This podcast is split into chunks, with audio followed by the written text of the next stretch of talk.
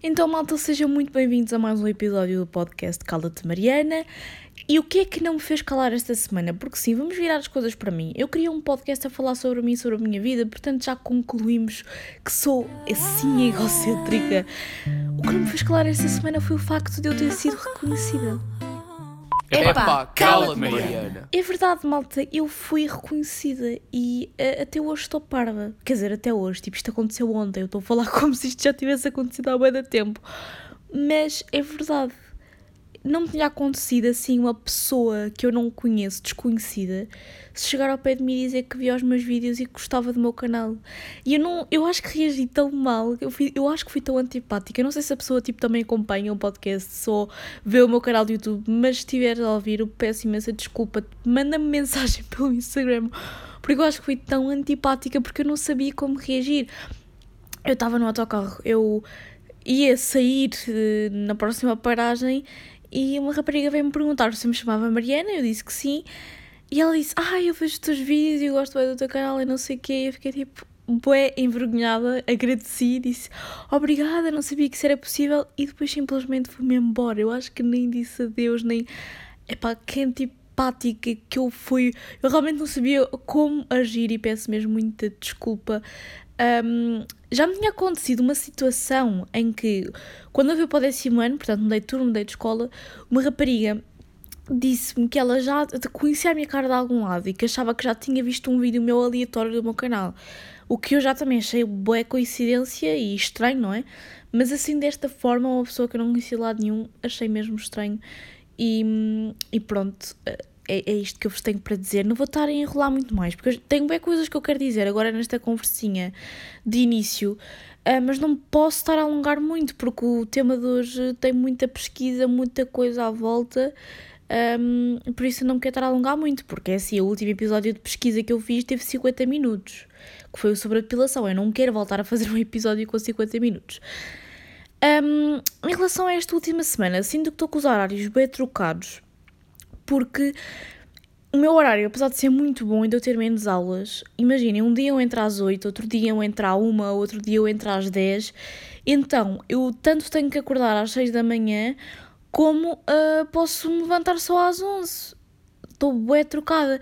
Depois há dias em que tenho que ir ao autocarro, outros dias em que posso ter boleia, depois também tenho que sincronizar os meus horários com o do meu irmão e perceber se nós vamos juntos ou não a minha cabeça ainda está uma grande confusão. Pode ser só do início, né? Pode ser que eu ainda me estou a adaptar a esta rotina, é normal, mas está, está uma grande confusão na minha cabeça com estes horários. E já que estou a falar no meu irmão, é mesmo bem frustrante ver que ele está-se a adaptar tão melhor à escola, não é? Ele está no décimo ano, eu estou no décimo segundo, tão melhor do que eu me adaptei. Um, obviamente que ajuda o facto de ele ter calhado com os melhores amigos dele, todos na turma dele. Mas é pá, completamente diferente. Eh, ele uh, já sabe onde é que é o sítio, já vai almoçar fora, já entendem? Está muito mais adaptado e eu achava que isso ia ser mesmo difícil para ele, até porque no básico ele ia e vinha para a escola sempre uh, ou com a minha avó ou com os meus pais, ele nem sequer apanhava o autocarro, então eu achava que iria ser muito mais complicado e não. E é frustrante porque o décimo ano, pelo menos aquele início, foi mesmo muito complicado para mim porque eu não gostava da minha turma, porque o ambiente para a escola onde eu fui era completamente diferente, não é? O ambiente em Sintra urbano, zona urbana, é completamente diferente do ambiente eh, em Sintra, zona rural. Então, pá, foi tudo um choque e, e pá, isso está-me a custar. E eu e o meu irmão andamos com uma relação meio complicada já, pá, há alguns meses para cá e isso é mesmo triste. Uh, eu por acaso eu gostava de trazer aqui ao, podcast, mas de certeza que nós não vamos falar sobre isto. Eu estava a pensar em fazer um, um episódio sobre futebol uh, e falar com ele sobre isso, mas realmente nós não andamos nada bem. Nós estamos sempre a discutir. Por acaso, isto foi uma coisa que eu não vos disse da minha viagem a Porto Santo, mas uh, basicamente os meus pais ficaram num quarto e eu e o meu irmão ficámos no outro. Nós ficámos num hotel e nós estávamos sempre a discutir porque eu era super desarrumada, ele era mega arrumadinho e isso gerava muita discussão e fartámos um do outro completamente. Uh, porque assim, aquilo não tinha grande sítio para irmos à noite, então nós ficávamos sempre as noites todas no hotel, praticamente, tirando um dia ou dois. Então imaginem, realmente eu gostava que isto melhorasse. Um, mas é pá, é mesmo estranho, é mesmo frustrante. Tipo, eu não queria sentir-me assim, parece que estou com inveja dele, mas no fundo, se calhar estou, não é? Porque ele calhou com todos os melhores amigos dele na turma dele, eh, tem um horário muito melhor do que eu tinha no décimo ano. Epá, e eu sinto que ainda estou perdida no décimo segundo e ele já está mais adaptado que eu do que eu que já estou lá há dois anos, entendem? Epá, não sei, nem, nem, nem sei o que é que, que, é que a sentir. E depois, uh, o meu irmão agora veio para a escola e vejo muitas caras conhecidas da minha escola antiga uh, pessoas mais novas que agora foram para o décimo ano. E eu estava a reparar que ah, obviamente que isto faz parte, não é, da adolescência, nós ainda estamos bem a descobrir, tipo, a nossa personalidade e o nosso estilo e não sei o quê. Eu estava a reparar que boa gente mesmo mudou completamente o seu estilo e estava-me a fazer bem confusão, porque eu sinto que mudei, claramente mudei, mas não mudei assim radicalmente o meu estilo e há coisas que eu usava uh, no básico que se calhar até ainda uso, se me servirem que ainda uso. E há pessoas que mudaram mesmo totalmente o, o estilo delas. Eu até estava a olhar para uma rapariga que eu me lembro lembro mais ou menos como é que ela vestia e o quão ela mudou, tipo, de repente, não foi de repente, não é? Já não, já não estava na mesma escola que ela há dois anos, não é? Mas mudou o seu estilo. E aí estava boa também a refletir sobre isso e já refleti muitas vezes aqui sobre isso dos estilos. Deixa-me cá ver quanto tempo é que estamos. Seis minutos. Epá, eu já estou aqui a falar seis minutos, não acredito. Tem que ser mais rápida, mas eu tenho aqui ainda mais uns temazinhos para falar. Um, queria falar sobre uma coisa que a Melanie Vicente pôs nas histórias, que ela disse que basicamente tinha obrigado o irmão dela um, a fazer a cama todos os dias e que isso é uma coisa bem importante e que nos ajuda a ser muito produtivos e eu concordo com isso. Uh, mas eu por acaso nunca tinha pensado uh, na perspectiva que ela falou, porque ela disse que é uma coisa muito importante porque faz com que nós não tomemos as coisas tão por garantidas. Porque o que ela disse foi: nós não fazemos a cama porque mais tarde sabemos que vamos voltar para ela e que vamos ter que, que a desfazer. Mas ela disse que isso é nós tomarmos o nosso dia por garantido e nós não fazemos a mínima ideia do que é que vai acontecer no dia, nós não sabemos se vamos voltar para a nossa cama. Então, fazer a cama todos os dias é um sinal de gratidão e uh, de não estarmos a, a tomar tudo por garantido, entendem? Um, e aí, é verdade, dá uma paz interior quando eu chego ao meu quarto depois de, de um dia na escola, não é? E ver que a minha cama está feita. Porque, não sei, a cama, de, uh, quando não está por fazer, parece que o quarto todo está desarrumado, parece que o quarto todo está pesado, e quando ela está feita, parece que ele fica todo arrumadinho. Mas pronto, não vou continuar muito aqui, estamos a correr bem nos temas hoje, estamos tipo pau, pau, pau, pau.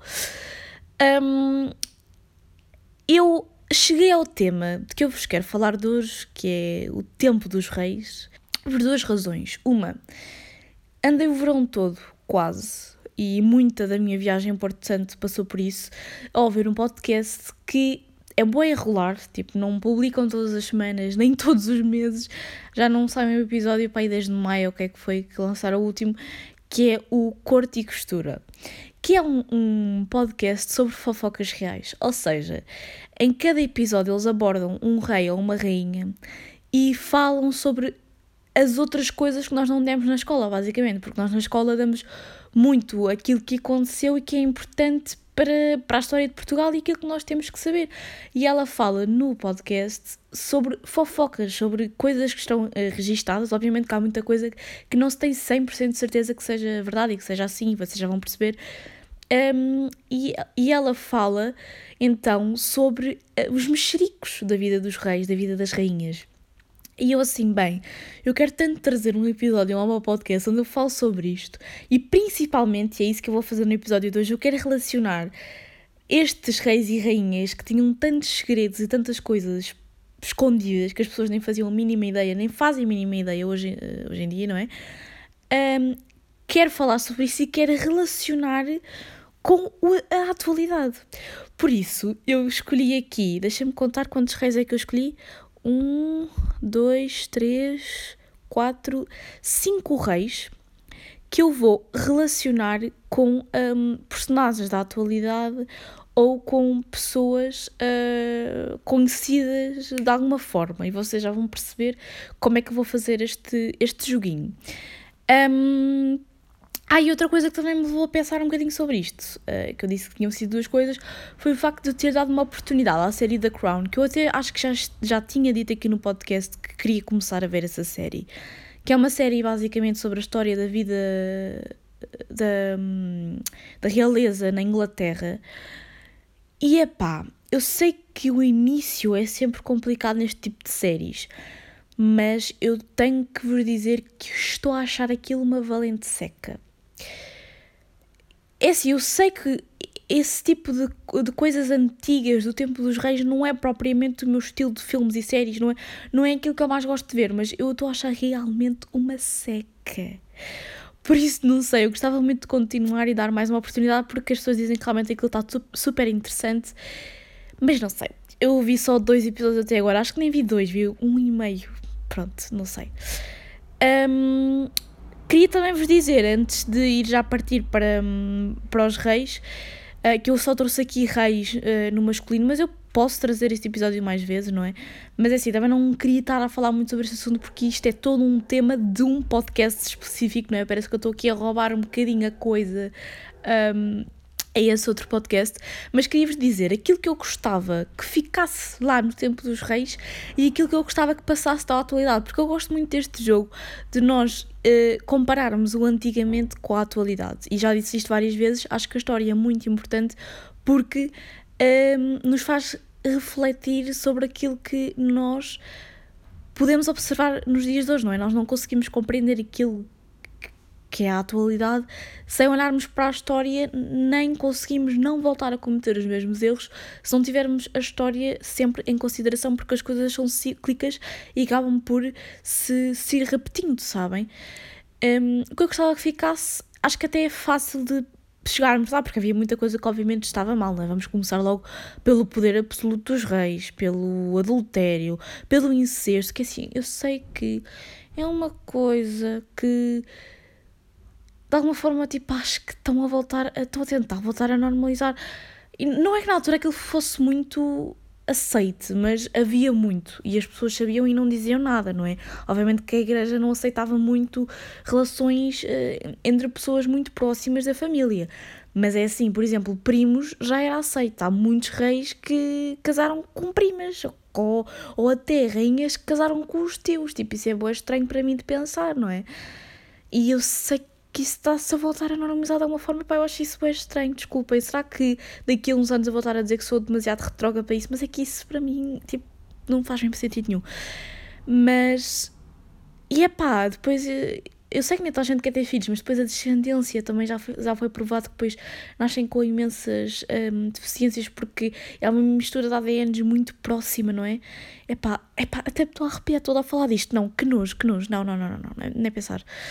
Um, a Inquisição, a discriminação também são coisas bastante presentes na altura que claramente eu não quero voltar, uh, que eu não quero que isso volte a acontecer e, e a, a, própria prevalência. Obviamente que hoje em dia ainda há muita prevalência da Igreja Católica, mas antigamente ainda era, era muito mais um, vincada. Então isso é algo que eu também acho que deve ficar lá no passado. Mas o que eu gostava que voltasse e era aí que eu também queria, gostava de chegar e que eu pá, gostava de falar sobre isto.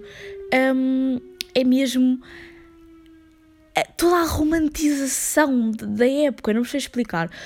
Isto é uma coisa que eu até estava uh, a falar, nós todos estávamos a falar na aula de português, porque hum, as coisas agora estão tão aceleradas, tão rápidas, a vida é tão passada a correr e, e por causa das tecnologias e é tudo tão mais automático que a vida parece que já não é tão romantizada como era na altura. Imaginem, na altura havia muito mais o que nós chamamos hoje de tempo livre, porque não havia telemóveis, não havia nada destas coisas, não havia propriamente pá, divertimentos. Os divertimentos eram tipo as reuniões da corte que não deviam ser todos os dias, não é? Então, como é que as pessoas ocupavam o seu tempo livre? Com silêncio, com leitura, com reflexão, com introspeção. Tipo, eu acho que o, os membros da corte, não é? Porque o povo, obviamente, que estava sempre a trabalhar, mas os membros da corte, da corte iam passar bem tempo sozinhos, tipo, numa cadeira assim, só tipo, a pensar na vida. Imagina isso acontecer hoje em dia. É quase impensável, porque é tudo bem automático hoje. E depois, por exemplo, mesmo a forma de comunicar de ser por cartas e as pessoas mandavam e só de passado uns meses é que aquilo chegava. Tipo, quando algum rei queria fazer um comunicado para outro rei de, de outro país, aquilo a cartas demorava meses e meses e meses a chegar. Epá, eu acho que tudo isso, essa magia do, das pessoas acabarem por romantizar e aproveitar mais as coisas é uma coisa tão importante e que se perdeu, pá, perdeu-se completamente, mesmo o facto das pessoas serem tão misteriosas, das pessoas quer poderem esconder segredos, que é um bocadinho o tema do episódio de hoje, não é? Isso é uma coisa que hoje em dia era impossível, porque já quase ninguém consegue manter 100% das coisas privadas por causa das redes sociais, por causa de, de, de, tudo isto que está tão automatizado. É um bocadinho essa a minha opinião. Um, também lá está os cronistas, que é a única forma de nós termos registros daquilo que se passava na época, são os cronistas que andavam a acompanhar os reis e a escrever a história daquilo que se passava. E imaginem, se eles inventassem completamente aquilo que estavam a escrever, nós iríamos hoje em dia acreditar que aquilo que eles escreviam era realidade, então eles podiam simplesmente mudar completamente as histórias. Epá, eu acho isso tão mágico, porque hoje em dia imaginem, daqui a 30 anos as pessoas podem ir pesquisar e saber quase tudo o que quiserem sobre as pessoas de hoje, sabem? E, e a informação não será tão pouco uh, verídica e palpável, não é? Porque vai haver mesmo registros de como as pessoas eram, o que é que elas faziam, e, e isso era uma coisa que antes não acontecia. Outra coisa que também a tecnologia veio estragar, as pinturas só se tinha, só se sabia como é que as pessoas eram por causa das pinturas. E muitos reis, quando mandavam fazer pinturas deles, pediam para retocar ali umas coisas, era o Photoshop da altura. Retocar, pôr com bué adereços e não sei o quê. E depois pinturas é algo bué incrível, que tu captas, captas ali um momento que fica guardado para sempre e, e epá, é mágico, estão a perceber? E agora é tudo bem automático. É, voltamos à conversa que eu estava a ter com vocês há bocado, não? É tudo tão automático que nós nem valorizamos essas pequenas coisas, nem valorizamos o facto de nós podermos falar com as pessoas de quem mais gostamos todos os dias com um simples toque, uma simples mensagem. Nem, nem valorizamos isso. E, e pronto, e acho que nessa altura as pessoas se calhar não tomavam tantas coisas por garantidas, porque imaginem na altura deviam estar constantemente a acontecer eh, guerras, conflitos. Pá, as pessoas sabiam que não estava nada garantido, a higiene não era tão avançada, as pessoas se apanhassem uma doença sabiam que não tinham muito tempo de vida. Portanto, era tudo completamente diferente. Não sei, mas acho que tem, tem muita coisa má, mas também tem muita coisa boa e acho que as pessoas também se esquecem dessa parte. Acho que, e agora vamos entrar para a reflexão filosófica que eu quero fazer hoje, que por acaso eu só ia fazer no final do episódio, mas estou aqui a fazer uma ponte tão boa que acho que posso fazer já hoje. Que é. Um, as coisas evoluíram e ainda bem que evoluíram, mas ao mesmo tempo essa evolução traz também muitos pontos negativos, não é? Mas pronto, vamos falar sobre isso, uh, por isso roda o jingle da reflexão filosófica. Como diria o Google Trator, esta é a reflexão filosófica.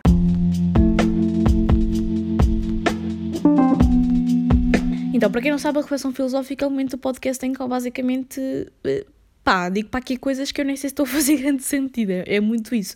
Mas a pergunta que eu escolhi para responder hoje foi então esta de será que nós estamos a evoluir assim para uma sociedade tão, tão melhor. E eu já trouxe um tema parecido, que era um, se a nova geração, se a geração Z, porque havia bem aquela cena da discussão entre qual é era a melhor geração, a Z ou a Millennial, ou mesmo os Baby Boomers e não sei o quê. E eu estava a dizer que não sabia se esta geração seria assim tão melhor quanto parecia ser, porque há muito mais abertura por parte das pessoas, já se fala de temas que não se falava antes, mas ao mesmo tempo é tudo muito disfarçado, não é? Porque lá está as redes sociais, nas redes sociais é tudo bem bonito.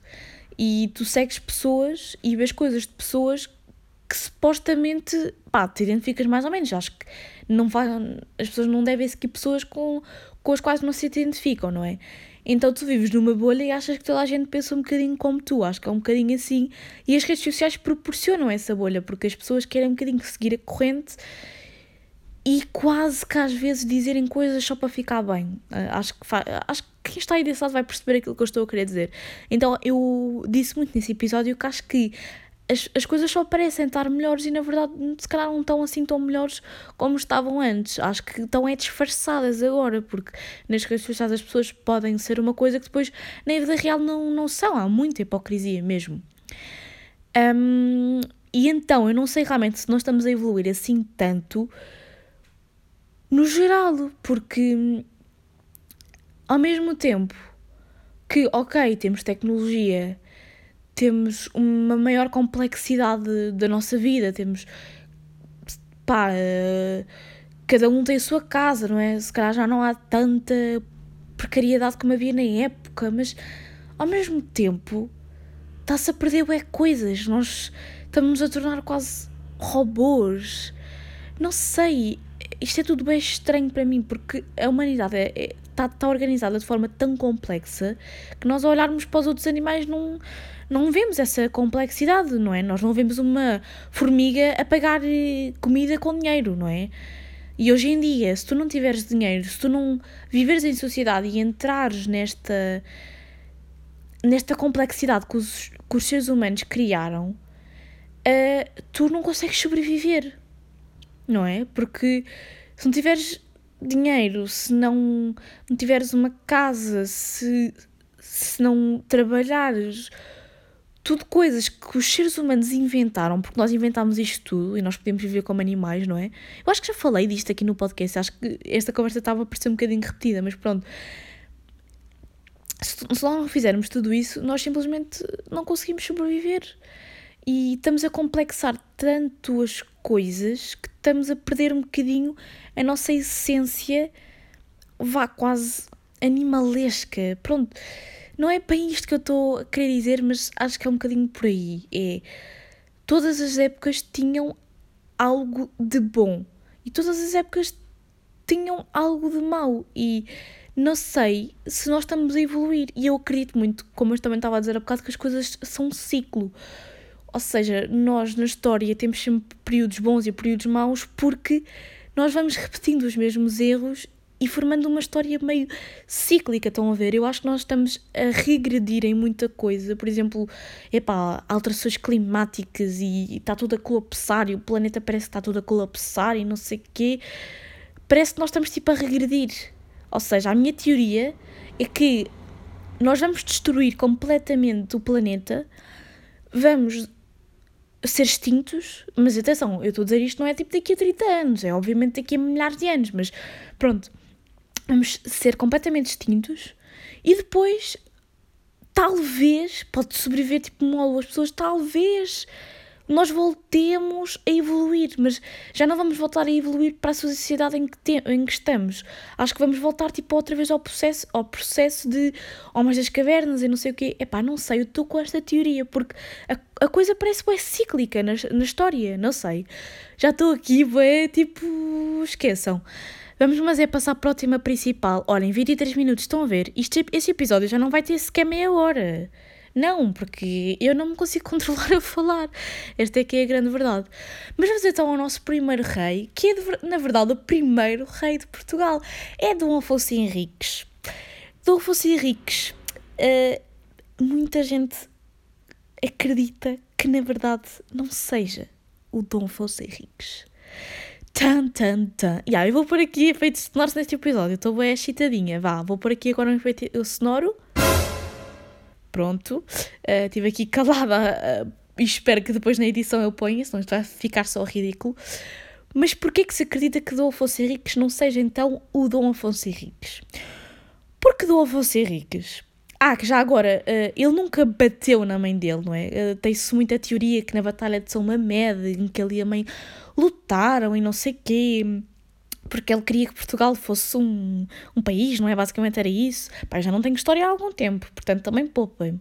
É, é verdade, eu acho que a, a história faz mesmo falta à, à, à, nossa vida. Apesar de eu não querer ter textos em que tenho que escrever três páginas, não obrigada. Mas há muito essa cena de que ele bateu na mãe e na verdade ele não bateu, não é? Aquilo foi uma batalha como qualquer outra batalha, qualquer outra tipo guerra civil, não é? É, isso foi um bocadinho o simbolismo que a coisa acabou por que acabaram por atribuir à coisa. Mas então, porquê é que se acredita que ele não é o Dom Afonso Henriques? Na altura era muito comum os futuros reis ou os filhos de famílias importantes não serem educados com os pais, serem educados por outra pessoa e preparados para assumir o trono mais tarde ou assim.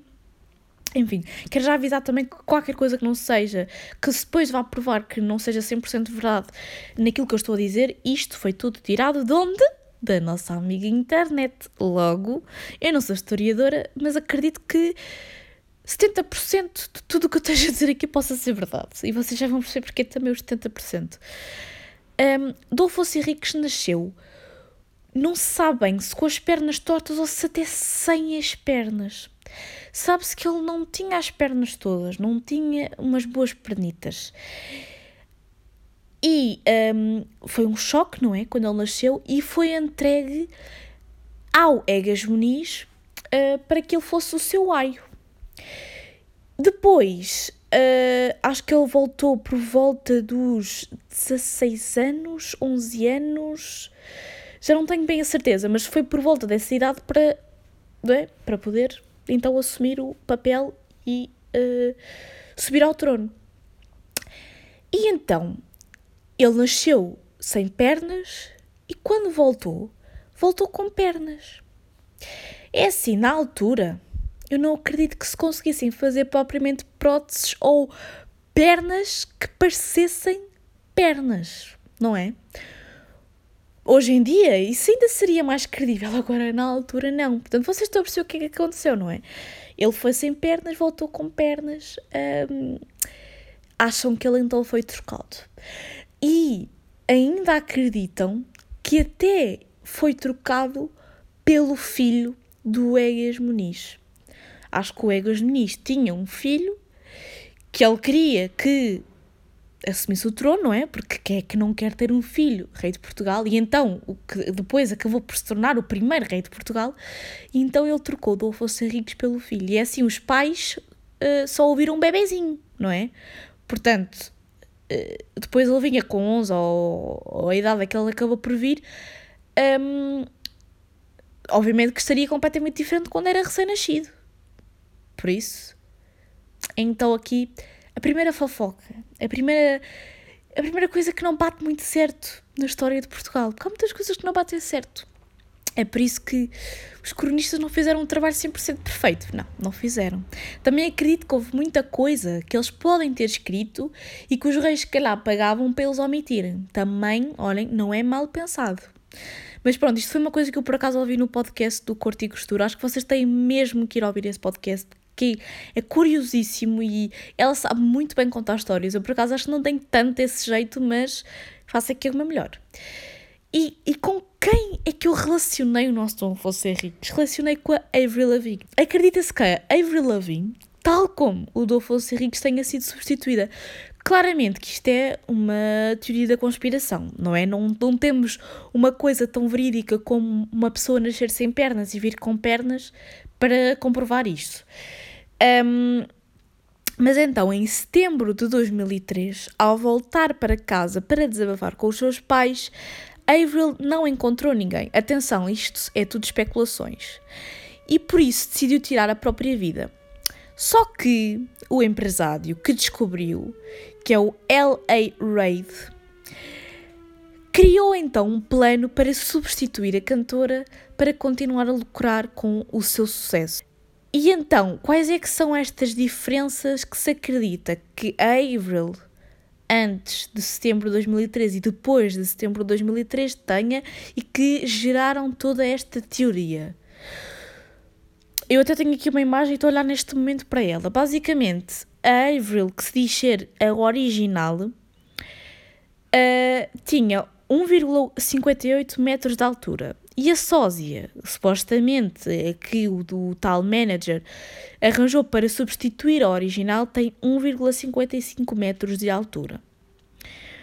O nariz da original é um bocadinho diferente, é ligeiramente mais cheio, enquanto o nariz da sósia dizem ser afinado. Claramente que esta teoria tem muita. Todas as teorias da conspiração, e eu também quero trazer teorias da conspiração, que é o podcast, porque eu adoro todo esse mundo, têm muitos, muitos pontos a favor e depois, obviamente, muitos pontos contra, mas eu vou estar aqui a dizer o principal. Depois, vocês quiserem, podem ir pesquisar mais sobre essa teoria. Um, a voz da original era uma voz mais uh, dominada por uh, tons graves. Ah, ok, isto não é bem dominada, é uma voz que se adaptava mais aos tons graves, acho que é isso que quer dizer. Isto são termos mais técnicos de, de, de música. E a voz da sósia era hum, uma voz melhor para tons uh, agudos. E também, de um ano para o outro, o estilo de, das próprias músicas e dos álbuns mudou o estilo que Cave fazia no início e que fez depois mudou. Um, mas é assim, aquilo que eu acredito nisto é, eu não acredito nesta teoria, eu acredito é que eles se aproveitaram da teoria e, e decidiram fazer parecer que de facto uh, ela tinha sido trocada para eles ganharem mais audiência. Ou seja, a partir do momento em que esta teoria se gerou, eles pensaram: ok, vamos fazer com que os fãs realmente acreditem que isto é verdade e vamos, uh, se calhar, mudar um bocadinho o estilo das músicas, se calhar ela fez uma, uma rinoplastia, portanto, vamos fazer coisas para que eles realmente, as, para que eles realmente achem que, que ela foi substituída e porque isso vai gerar mais público. Mas eu não ouço as músicas dela, não, é assim, não estou não estou muito por dentro, então se calhar os fãs conseguem falar mais disto do que propriamente eu, não é? Vamos então a Dom Sancho I, que é nada mais, nada menos que quem? Que o filho de Dom Afonso Henriques. E o que, o, que, o que é que eu tenho para vos dizer em relação ao Dom Sancho I que eu achei tão curioso? Uh, epá, eu não vou dizer aquelas coisas básicas que se fala muito no podcast do Corte e Costura em relação aos reis, aquelas fofocas de género, o rei traía a rainha, porque é assim, todos, e, e volto a enfatizar esta palavra, todos os reis traíam. E todas as rainhas também traíam. Percebem? Eu acho que fofoca é o rei não trair a rainha. Porque todos traíam, todos tiveram filhos bastardos, todos têm história por trás. Todos, até houve um rei aficionado por freiras, que era o Dom João V que eu por acaso sei muito sobre essa história por causa de uma série de RTP. Um bocadinho gráfica a série, porque é assim, tu vês ali mesmo a freira com o rei, ali mesmo taca-taca. Pois é. Mas eu gostei, eu gostei da série, por acaso. As séries de RTP são sempre bué boas. E vocês podem vê-las no RTP Play uh, gratuitamente. Outra que eu também gostei foi o Ministério do Tempo, que também tem bué a ver com isto de história, que aquilo era basicamente... Havia uma central que controlava que a história se mantinha sempre igual. Então eles tinham várias portas para o passado e iam a cada uma dessas portas quando acontecia alguma coisa para garantir que a história uh, ficava igual. E essa série é tão boa e eu tenho pena que ela não tenha continuado, não tenha havido mais temporadas, mas vocês acho que ela também deve estar na, na RTP Play. Foi uma das melhores séries que, que eu já vi e da RTP que eu também já vi. Mas pronto, já me desviei aqui completamente. Então, o nome original do rei Dom Sancho I não era Dom Sancho I. Era Martinho. É verdade, era Martinho. Mas é assim, ter um rei Martinho não fica assim muito bem, não é? Então, depois do falecimento do irmão uh, Dom Henrique, que era o suposto sucessor ao trono, porque era o irmão mais velho, o, o pai então decidiu mudar o nome a, a, a, Martinho e ficar Dom Sancho. E depois tivemos até mais do que um Dom Sancho, não é? Também tivemos muitos Afonsos, que naquela altura era dos nomes mais comuns. Mas pronto. E, e é assim, o Dom Sancho I pode ser um bocadinho qualquer pessoa. Porque qualquer artista, pessoa conhecida, eh, mudou o seu nome para conseguir. Eh, pá, não é para conseguir eh, como é que eu ia dizer? É realmente para ficar mais interessante. Eu por acaso pensei nisto e pensei, Mariana Alegre, que é o meu nome, não é um nome de artista, não é um nome marcante que fique no ouvido, não é um. Agora estou a pensar em artistas portugueses, não é um Carolina Deslandes, não é um Agir, não é? Não é um bispo, não é, não é aquele nome. Mas depois, ao mesmo tempo, quando os artistas mudam o nome, quanto tempo é que eles têm que ficar com o nome novo para serem reconhecidos e até assinarem com esse novo nome? Não é? É verdade. Passemos então para Dom Pedro I, que agora há aqui um saltinho, não é? Um, e eu, eu atribuí aqui Dom Pedro I a uma pessoa que não é bem da atualidade, mas eu diria que Dom Pedro I é como um Romeu do Romeu e da Julieta, porque para quem não sabe, Dom Pedro I é o fantástico, único, famoso uh, Pedro da história de Pedro Inês, que é o, o, o nosso Romeu e Julieta o nosso Romeu e Julieta português. E então, Dom Pedro I é um Romeu que não é burro, porque Romeu, do Romeu e Julieta, foi burro, não é? Matou-se quando a, a outra, a outra ainda não estava morta, não é? Foi qualquer coisa assim do género. Um, e para além de ser um Romeu que não é burro, era bissexual. E é aqui que entra a fofoquice, porque os reis também não davam só para um lado, davam para os dois, muitas vezes. Até às vezes davam mais para um do que para o outro. Não é? Temos aqui também um rei que vocês já vão perceber que também se suspeita que fosse homossexual. E é uma coisa que não está escrita, não foi escrita pelos cronistas, e é uma coisa que nós queríamos saber. Porque é assim, toda a gente sabe que na altura já haveria, mas a Igreja Católica sempre ali a fazer o seu papel, não é? Olha o que era em nós termos dois reis a governar. Eu pagava para ver isso. Eu pagava para ver isso. Se nós algum dia voltarmos ao poder absoluto, que eu não quero, atenção, mas se algum dia voltarmos, dois reis. Nós não pensamos que as coisas na altura já, fosse, já fossem assim. As mentes mais fechadas acreditam que, ah, agora está na moda isto, está na moda aquilo. Não está agora na moda. Sempre, sempre as pessoas sempre tiveram doenças mentais, as pessoas sempre uh, tiveram uma sexualidade, fosse ela qual fosse. As pessoas sempre tiveram tudo, mas não tinham abertura para falar sobre isso. As pessoas sempre acreditaram em outras religiões que não a católica. Um, mas pronto, então o que é que nós sabemos sobre Dom Pedro? Porque não é só que ele era bissexual que nós não sabemos. A verdade é que depois do assassinato da Inês de Castro, não é? A grande amada de Dom Pedro, se bem que ele tinha outras amantes na altura, depois do assassinato então de Inês de Castro pelo pai de Dom Pedro, um, o rei ficou muito amargurado, muito uh, violento. Acho que ele até mandou tirar a cabeça aos homens que depois descobriu que poderiam estar envolvidos ou o que é que foi. Acho que ele ficou realmente muito violento muito. Eh, ficou, foi uma coisa que o perturbou mesmo muito. Mas quem é que era esta Inês de Castro? Era filha de um nobre galego, curiosamente Pedro, Pedro Fernandes de Castro. Chegou a Portugal em 1340, portanto vocês estão a ver, nesta altura, muito, há muitos anos atrás já havia bissexualidade, homossexualidade, tudo o que muita gente abomina, não é? e era então a dama de companhia da mulher do infante, a Dona Constança Manuel. A, a Dona Constança, supostamente, dizem por aí, as más línguas, que é um bocadinho a expressão que, que a Márcia usa no podcast do Corte e Costura, um, para pôr fim à relação, uh, convidou a Inês para ser madrinha do, do, então do seu segundo filho, o Dom Luís, mas também assim não serviu de muito, porque ele morreu com menos de um mês. Por isso foi triste, não é? Um, mas então, suspeita-se, e isto eu acho que foi mais depois da morte de Dona Inês, mas já não tenho bem a certeza, mas... Ah, e aliás, o Pedro e a Inês casaram secretamente. Ninguém soube deste arranjo, mas eles chegaram a casar-se.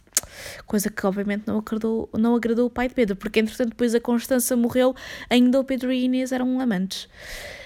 Um, Suspeita-se então que o rei, tenha tido assim mais uma paixoneta, que foi quem? O, o escudeiro Afonso Madeira, que Fernão Lopes, famoso cronista, um, escreveu nas suas crónicas que o rei uh, amava este Afonso Madeira mais do que se deve aqui dizer. Portanto, ele sabia demais, mas não queria estar a escrever tudo. Foi, foi basicamente aquilo que Fernão Lopes nos quis aqui, aqui transmitir. Temos então o próximo rei, que é Dom Fernando I. Dom Fernando I, que é Carlos da Maia, da nossa história dos Maias. E peço desculpa se vocês ainda não estão no 11. Vão levar aqui um pequeno spoiler. Mas o Carlos apaixona-se pela irmã. É verdade. Uh, era irmã ou era meia-irmã? Sabem que eu não cheguei a ler os Maias, não é? Porque assim. 99%, e peço desculpa aos professores de português que vão estar a ouvir este episódio, 99% dos vossos alunos não lê os Maias. Quanto muito lê um capítulo ou dois, ou lê os resumos e vídeos que existem na internet. Mas acho que era minha irmã. E tal como Carlos da Maia, Dom Fernando I também tem uma relação com a sua meia-irmã Beatriz. Portanto, Dom Fernando nasceu em 1345 e era filho legítimo do Dom Pedro de Portugal e então da, da Constança, que eu ainda agora estava a falar. Mas tinha então uma relação peculiar com a sua irmã-irmã, a infanta Dona Beatriz, nascida em 1347, e era filha de quem? Esta Dona Beatriz? Que eu acho que isto tem tudo a ver, este incesto, resulta do que de uma relação tão forte e romântica como a de Dom Pedro e neste Castro. Portanto, os filhos de quase rivais, não é? Apaixonaram-se. Dona Beatriz e Dom Fernando. Continuando para o nosso último rei, que eu estava aqui até há bocado um bocadinho indecisa se um, em, em, que é que pessoa é que eu poderia relacionar o nosso Dom Sebastião. E acho que vou relacioná-lo com uma personagem carica muito caricata portuguesa que é nada mais nada menos do que António Variações. E António Variações Porquê? Porque, para quem não sabe, Dom Sebastião é o famoso rei da lenda de que ele algum dia voltará para salvar a pátria. Já vamos perceber um bocadinho mais em relação a isso. E António Variações foi uma figura bastante hum, caricata e que se, foi considerado por muitos um grande revolucionário, uma pessoa tão importante para a história do nosso país, no sentido em que veio mudar algumas mentalidades e mesmo a forma como se fazia música. Eu quero muito ver o, o filme do António Variações, que também está na RTP. Curiosamente, estamos aqui a dar muito patrocínio à RTP. À RTP. Patrocínio não, publicidade à RTP. Que era a minha parte. Agora que já, estou já sou famosa, já fui reconhecida na rua. Bem, eu devo estar a parecer tão arrogante, mas pronto. Um, e então, António Variações morreu uh, com uma pneumonia, acho eu, uma brancopneumonia que suspeita que foi causada por uma doença sexualmente eh, transmissível. Era homossexual e vamos perceber que ele tem muito em comum. Uh, tudo o que eu acabei de dizer, que, que ele tem muito em comum com o nosso Dom Sebastião. Portanto, vamos lá ver. A ideia de que apareceria um Salvador, e agora estou aqui a ler esta parte, para restaurar a independência de Portugal ou para regenerar o prestígio do país nos séculos XV e XVI surgiu porque surgiu com a morte de Dom Sebastião, apenas aos 24 anos, que foi sempre assim meio que um mistério. Uh, então ele foi para aquela batalha, não é? De Alcácer Quibir e desapareceu nunca foi encontrado. Muitas pessoas vieram dizer que era o Dom Sebastião, mas sem efeito, porque se provou que realmente ele desaparecera. E era um rei muito desejado, porque ele nasceu dias depois do pai morrer. Ou seja, ele era a esperança de, de, realmente dar continuidade à nossa coroa portuguesa, não é? E, e, este mito que dura há 428 milhões de anos. A milhões de anos. Já estamos a chegar ao final do episódio e já estou a trabalhar. Desculpem, durar 428 anos ainda perdura. Ainda há pessoas que têm. Será que ainda há pessoas que têm esperança que o do Sebastião vai aparecer num dia de nevoeiro ou lá o que é que é? É pá, estranho. Mas então, Dom Sebastião terá contraído gonorreia, que também é uma doença sexualmente transmissível, não é? Bem, estava a estranhar as coisas ainda não terem marcado aqui a presença deles, mas pronto. E então, esta doença incapacitaria o rei de ter hum, filhos. E eles acham que, eh, eles, os, os historiadores, acham que por causa desta doença hum, ele ficou um bocadinho intimidado no que tratava a ter relações com mulheres, no que tratava a casar-se, porque era muito pouco comum aos 24 anos um rei ainda não se ter casado, nem se saber assim publicamente, pronto, de, uma, de um relacionamento, não é? As pessoas naquela altura casavam com 9 anos, percebem? Isso é uma coisa que também pode ficar lá, casamentos com 9 anos. Mas muita gente também diz que ele nunca se casou porque ele na verdade era homossexual. Aquilo que se acredita é que esta gonorreia, contraído aos 10 ou 11 anos, não é? Que é uma idade é cedinho, mas na altura também, nessa altura, com essa idade já se, já, já se fazia tudo, sabem? Mas diz que ele que foi lhe passada por um pedófilo do seu círculo íntimo da altura. Uh, o que também, é assim, revela aqui algo que poderia um, ser um, um, indicativo também para a sua vida sexual eh, tardia ou para ainda não ter casado, não é? Porque é uma coisa muito grave que vai afetar a vida de uma pessoa. Até se diz também que a paixão dele por, eh, por batalhas e, não é? Ele foi para Alcácer Quibir e esta paixão por ele era um bocadinho escapatória para, para as pessoas o deixarem um bocadinho com essa pressão de que ele tinha que casar, não é? Ele dizia que só queria andar ali a combater e não sei o quê, que não, não tinha tempo para isso, não tinha pachorra para isso. Podia ser aqui também uma escapatória para as pessoas operarem de chatear, Bah, dado todo este passado, dado o facto de ele ser homossexual, que aqui sim é a teoria em que eu mais acredito. Até há aqui uma pequena história que eu vos vou contar. Ele uh, estava num encontro com um, um escravo, no meio assim de uma floresta, que alguém uh, chegou ao pé dele e ele, para pronto, disfarçar ali a coisa, disse que julgava que o escravo era um javali, que estava assim escuro e que ele andava à caça e que achava que o escravo era um javali, por isso é que eles estavam ali próximos. Mas é assim, ele era caçador. Sabia muito bem distinguir um javali de uma pessoa. Mas pronto, malta, foi um bocadinho este o episódio de hoje. Eu peço desculpa pelo tempo, mas é assim. Já estamos a perceber como é que isto vai ser, não é? Os episódios à toa vão ter o tempo normal. Os episódios com pesquisa pelo meio, que eu acho que acabam por ficar sempre muito interessantes e espero mesmo que vocês ouçam até ao final, uh, vão ter mais tempo. Mas, mesmo assim, espero que tenham gostado e que me ouçam no próximo episódio. Um beijinho e. E pá, não deixei a nossa história morrer. Acho que é um bocadinho esta a conclusão que nós podemos tirar deste episódio. Tchau!